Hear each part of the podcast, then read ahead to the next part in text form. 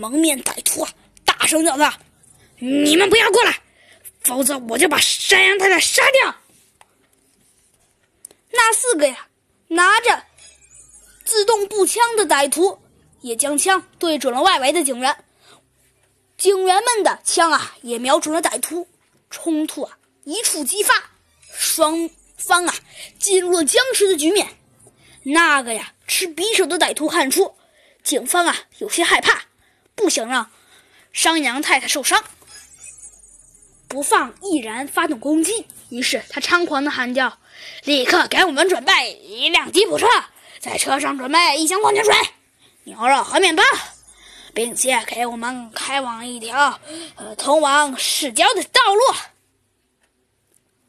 只要你们不伤害山太太，一切都好说。”猴子警长大声对站在身旁的小鸡墩墩布置任务。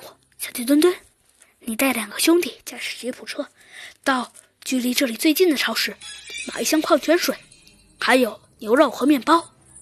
他小声的说话。小鸡墩墩呐，和那两个警员驾驶着吉普车离开了森林都市大厦前的广场，大约只用了三分钟，那辆吉普车呀就去而复返了。小鸡墩墩啊，和那两个警员从车上跳下来。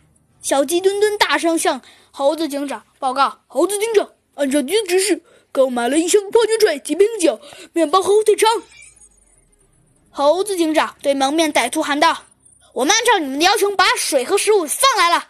你们把山羊太太放了吧！放他，想得美！我们还要用它来挡子弹呢。让开一条路，爷爷们！”要借用你们这辆吉普车！持匕首的歹徒啊，大声喊道：“猴子警长手一挥，令众警员们说后退。”警员们呀，向后撤去，让出了一条通往北部山区的道路。歹徒们呀，押着山羊太太挤上了那辆吉普车。